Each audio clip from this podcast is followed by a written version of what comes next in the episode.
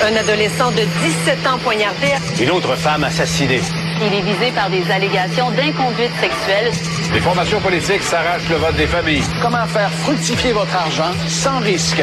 Savoir et comprendre les plus récentes nouvelles qui nous touchent. Tout savoir en 24 minutes. Avec Alexandre Morin-Villouellette et Mario Dumont. En manchette dans cet épisode, de budget de Montréal, une hausse de taxes record pour les Montréalais. Dépenses à l'OCPM, la vérificatrice générale avait averti de la situation dès 2017. La mairesse Catherine Fournier sous protection policière après des menaces et l'armée israélienne affirme avoir trouvé des armes dans un hôpital de Gaza. Tout savoir en 24 minutes. Tout savoir en 24 minutes. Bienvenue à Tout savoir en 24 minutes. Bonjour Mario. Bonjour. C'est attendu aujourd'hui par les euh, près de 2 millions de personnes, mon Dieu, qui habitent dans la métropole montréalaise, là, 1, quelques millions hausse de taxes record annoncée dans le budget 2024. Ça avait filtré là, dès les premiers euh, dès les premiers journaux ce matin, mais ça a été confirmé aujourd'hui lors de l'annonce par bien évidemment la mairesse Valérie Plante qui euh, a annoncé tout ça bien évidemment sans Dominique Olivier qui a dû démissionner de son poste de la présidence du comité exécutif lundi. Et là ben la ville dépose un budget qui frôle les 7 milliards de dollars avec la hausse des taxes foncières qui est un record depuis 2011. On va augmenté de 4,9% en hausse moyenne la taxe foncière. C'est vraiment là du jamais vu depuis des années. Et pour une résidence, par exemple, qui se tient dans la moyenne, le chiffre fait toujours peur, le 694 000, donc un peu en bas de 700 000, mais ça va représenter une augmentation moyenne de 227 dollars sur les comptes de taxes. Bien évidemment, on parle de hausse moyenne parce que ça change selon les arrondissements. Pierrefonds, Roxborough, 7,2% comparativement à Ville-Marie, par exemple, au plus bas à 2,6% mais c'est surtout des dépenses, Mario, qui augmentent encore une fois pour la ville de Montréal à un moment où on dit devoir être serré dans nos dépenses, mais ça augmente quand même au niveau du budget. Ouais, mais c'est parce que les dépenses, les, taxes augmentent parce que les dépenses sont pas sous contrôle. Puis sincèrement, euh, d'abord 5% c'est vraiment beaucoup là. euh, pensons à ça. Euh, pour n'importe qui, tes, taxes municipales augmentent de 5% c'est vraiment beaucoup. Et de surcroît, euh, c'est cumulatif. C'est 5 qui s'applique qui s'applique sur l'augmentation de l'année passée. sais, le montant il grossit toujours. Et les calculs ont été faits depuis que la mairesse est en place, c'est 34% d'augmentation. On, on, comprend qu'il y a l'inflation, qu'il y a d'autres facteurs économiques, mais... Euh, non, non, ça fait pas si longtemps qu'elle est là, en quoi, en six ans. Puis sans compter que l'année de la pandémie, il y a une année où elle a dit, là, euh, c'est trop élevé, là, on, on gèle les taxes. Ouais. Une, chance qu'il y a eu cette année-là. Donc, je, je comprends la réaction des gens, mais je pense que il y a une y a, une surréaction, c'est que les gens sentent aucun effort de réduction de dépenses. Là. Euh, on augmente la fonction publique municipale de 400. On il y a nulle part où tu sens que ok là il y a des sacrifices, on fait attention. Et moi je vais te dire, c'est niaiseux parce que le montant est minuscule. C'est 300 000 pièces sur un budget de 7 milliards. Fait que, écrivez-moi pas pour me dire Mario le montant est pas gros, mais le symbole L'Office de consultation publique de Montréal. Oui. Le petit office de consultation dont on parle depuis deux semaines pour ses dépenses abusives. Ben, un, pour l'année qui vient de se terminer, il a busté son budget. Il a dépassé son budget de presque 300 000. Et pour l'année prochaine, on leur a attribué une augmentation budgétaire. On leur donne, on leur donne plus d'argent. Oui, ils demandent 3,4 millions de dollars pour l'année en venir en disant que l'année 2024 s'annonce nettement plus chargée que celle qui se termine. Et on parle, entre autres, dans les dépenses de 2023 qui ont augmenté on cite les missions à l'étranger, très nombreuses, qui ont été d'ailleurs décriées par nos collègues du bureau d'enquête dans leurs nombreux articles. Mais comment ils peuvent publier ça aujourd'hui sans gêne? Ben là, le truc, c'est que c'est une lettre là, ce qui a été adressée à ce moment-là là, pour demander une augmentation de budget à la ville de Montréal. Mais c'est daté du 23 octobre. C'est quelques jours avant la publication. Mais au moment où tu vois les reportages. Puis réviser tout ça, puis dire, regarde, c'est vous ce qui arrive au budget de l'Office de consultation publique, il va être coupé là, de 20% Ça, ça renvoyait un symbole.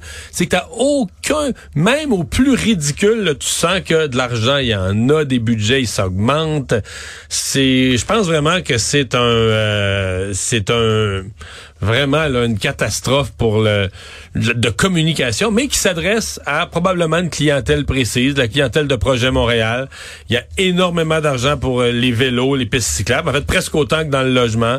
Puis euh, on n'a jamais parlé de, de réduire les dépenses, donc euh, c'est... Ouais, des, des, entre autres, mais si on peut en nommer quelques-uns, ben, les dépenses en transport en commun, c'est encore en hausse de 7,2% On parle entre autres de financer la gratuité pour les 65 ans et plus qui doit être mise de l'avant exemple. tu, la gratuité pour les 65 ans, 65 ans et plus, c'est gentil, mais tu sais, si t'es dans le trou, c'est euh, ça coûte très, très cher. Euh, Il y a le REM aussi, mise en service du REM, qui coûte plus cher. 48 millions supplémentaires à l'autorité régionale de transport métropolitain aussi, là, autour de, du projet du REM qui vont augmenter. Euh, on parlait aussi là, des 400 employés de plus pour la ville de Montréal, Mario, quand même, dans ce contexte-ci. Il y a 91 postes qui sont abolis, mais malgré tout, ben, on ajoute 118 policiers, là, en fait 107 policiers supplémentaires qui vont venir s'ajouter déjà aux effectifs. Là, on avait un objectif de 118, mais c'était juste 35 qui avaient été finalement cette année. Puis on ajoute des brigadiers aussi sur le bord des écoles pour venir euh, justement pallier à la sécurité qui était défaillante, qui a été décriée beaucoup dans le reste de l'année. On va piocher aussi ben, dans les surplus des dernières années pour combler pour le ralentissement du marché immobilier qui vient faire baisser la taxe de bienvenue aussi dans les revenus de la ville de Montréal. Il fallait s'y attendre. Voilà, donc quelques quelques mesures comme ça qui sont lancées. Euh, puis ça fait euh, tout ça bien bien évidemment là fait beaucoup réagir dans le contexte contexte de l'OCPM, Mario, ce qui nous amène à une autre nouvelle qui est sortie plus tôt ce matin, encore une fois par le bureau d'enquête, qui fait un travail colossal, faut le souligner, là, dans, le, dans la fouille de ses dépenses. On apprend que la vérificatrice générale avait averti dès 2017 Dominique Olivier des problèmes de gestion des dépenses de l'OCPM. Puis particulièrement ce qui est décrié justement dans les reportages récemment transport, restaurant, les voyages abusifs, les factures dans les restaurants, un peu partout. Le manque de pièces justificatives, le manque d'encadrement de ces dépenses-là. Exact. Et, et qu'est-ce qu'on avait dit à ce moment-là? Ben, on avait jugé qu'un contrôle plus serré était inapproprié. Là. Neuf mois plus tard. Neuf mois plus tard. Euh, Madame Olivier a pris neuf mois pour analyser les demandes. Personnellement, je pense que tu devrais en 24 heures répondre quand la vérificatrice générale te met au pas.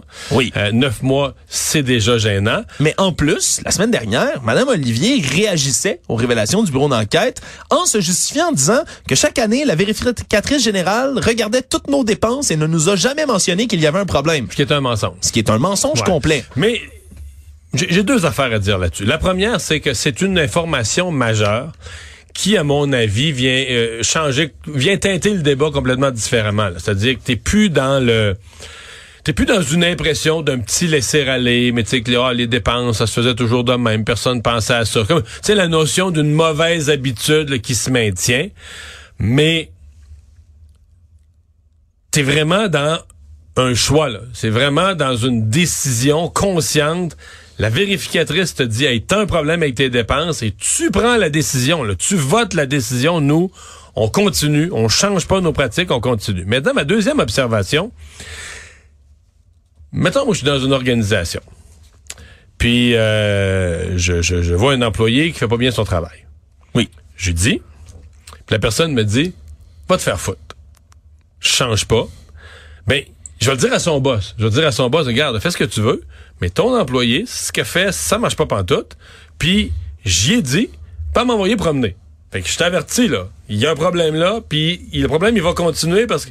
Alors, comment il se fait que la vérificatrice générale, qu'elle n'est pas dans sa procédure, que quand elle dit à un département, à un organisme, à une division de la ville, là, t'as un problème, que la personne dit à la vérificatrice générale, va te faire voir, j'ai failli dire pire, euh, ben, qu'elle se tourne pas vers la mairesse, vers le bureau de la mairesse, vers la mairesse pour dire, écoutez, madame la mairesse, moi, j'ai vu un gros problème à l'office de consultation publique.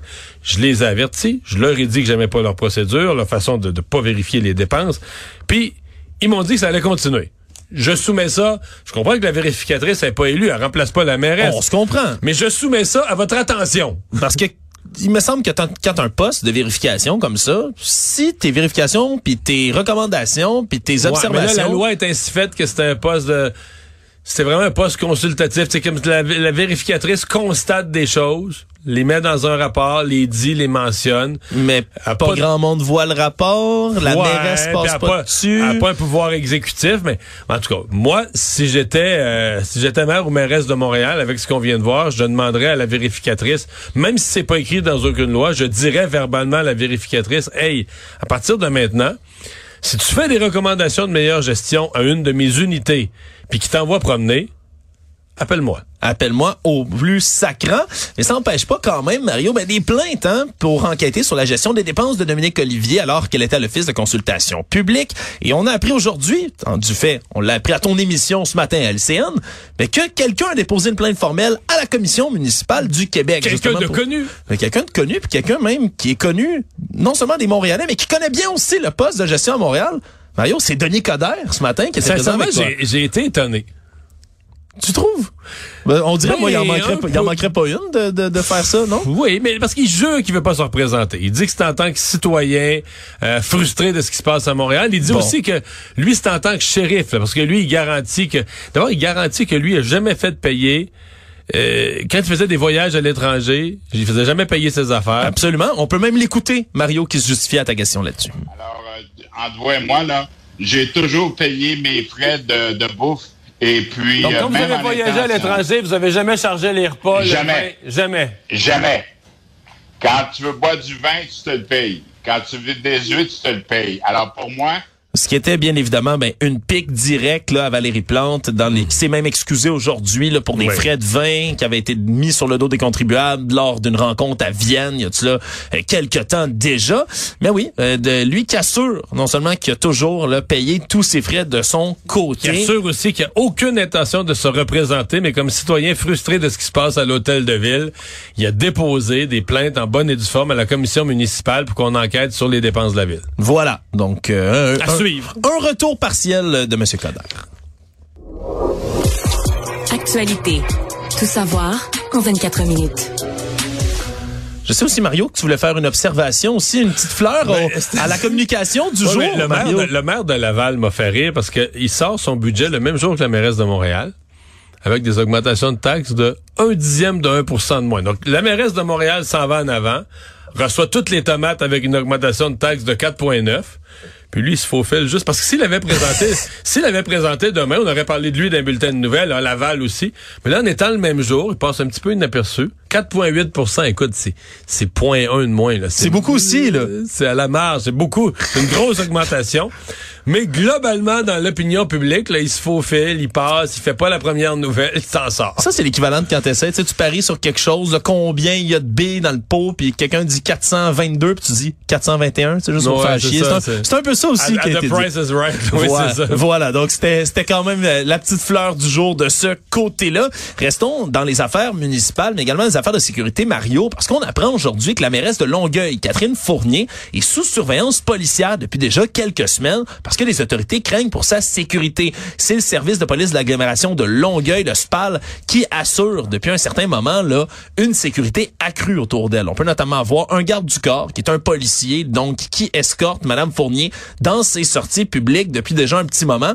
On refuse d'expliquer pour des raisons de sécurité si c'est 24 heures sur 24 ou si c'est 7 jours sur 7, Non, par exemple. jamais détails là-dessus, mais la question, c'est c'est quoi l'enjeu là, qui a amené ça? euh, Ben, évidemment, il y a beaucoup de dossiers chauds dans lesquels la jeune mairesse a dû se mettre là dans les dernières années. Mais selon notre collègue de TVA Nouvelle, Yves Poirier, ce serait en lien avec le dossier épineux des serres de Virginie dans le parc Michel Chartrand. J'aurais gagé. Oui, parce que c'est des menaces de mort qu'elle aurait reçues, semble-t-il, acte isolé par une personne, mais vraiment, là, menace de mort envers sa personne qui nécessite vraiment le déploiement policier parce qu'on a réellement peur pour sa sécurité. Là. Habituellement, des menaces de mort, on s'entend, c'est déplorable. Il y a beaucoup d'élus, beaucoup de femmes. Ça, c'est quelqu'un qui prend la menaces. Ça, c'est quelqu'un qui prend la défense des cerfs parce qu'il considère que c'est un geste violent là, d'abattre un animal. Mais qui se dit, je vais abattre une mairesse à la place. C'est ça, qui fait des menaces de mort envers une mairesse euh, qui, qui fait du service public à l'âge de 30 ans. Ça, c'est pas... euh,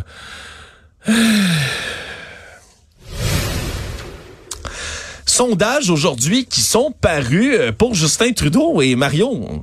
Des sondages pour Justin, sont, est-ce qu'ils sont bons par les temps qui courent? Moi, j'ai déjà dit que si j'étais dans l'entourage de Justin Trudeau, j'aurais j'aurais déjà passé le message. Les sondages, on les regarde plus. Pas avant l'hiver. On les regarde, on les regarde plus. On les regarde même plus. Ben, on, on espère qu'il qu ait pas regardé, Mario, parce qu'il y avait deux... Parce qu'ils sont vraiment mauvais à matin. là. Ouais, deux différents sondages qui sont vraiment, là, on va le dire, catastrophiques. Là. Entre autres, un sondage léger qui était pour la presse canadienne, qui parlait vraiment mécontentement généralisé à l'égard du gouvernement libéral et de Justin Trudeau lui-même sur à peu près tous les sujets, là. accessibilité au logement, inflation, soins de santé, dépenses gouvernementales, changement climatique, qui était pourtant là censé être l'un des chevaux de bataille de Justin Trudeau lors de sa première Mais élection. globalement, le taux de satisfaction se retrouve à 30% 30% des personnes interrogées qui sont satisfaites du gouvernement de M. Trudeau, 63% donc qui disent qu'ils ne sont pas satisfaits de son gouvernement. Au Québec, c'est 34 satisfaits, 61 insatisfaits. Puis là, après ça, c'est surtout, mais c'est que la moitié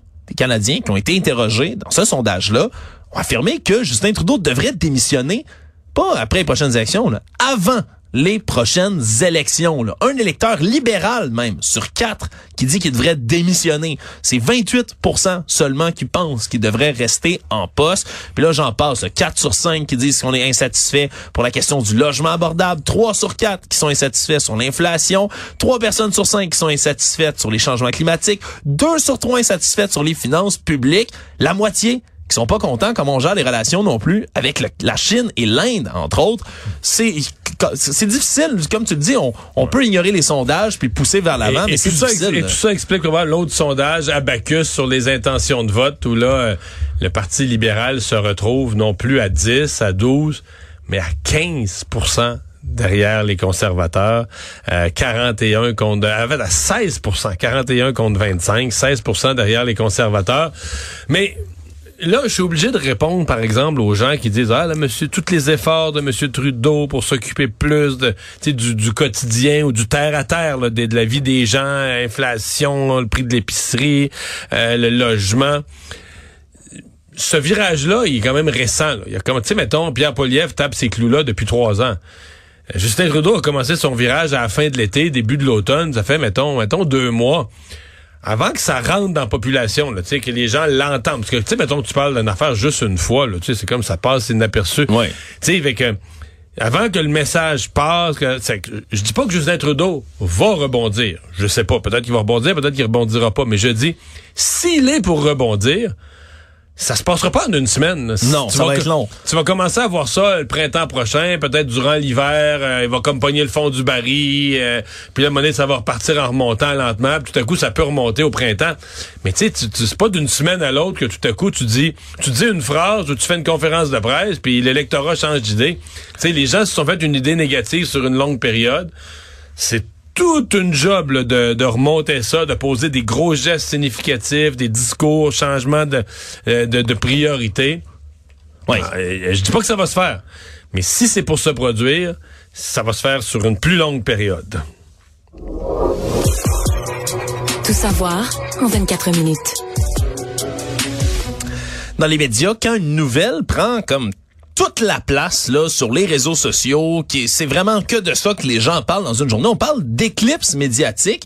Ce matin, l'éclipse médiatique, c'était sur un sujet d'hier. Les Kings de Los Angeles à Québec, Mario, ça fait jaser.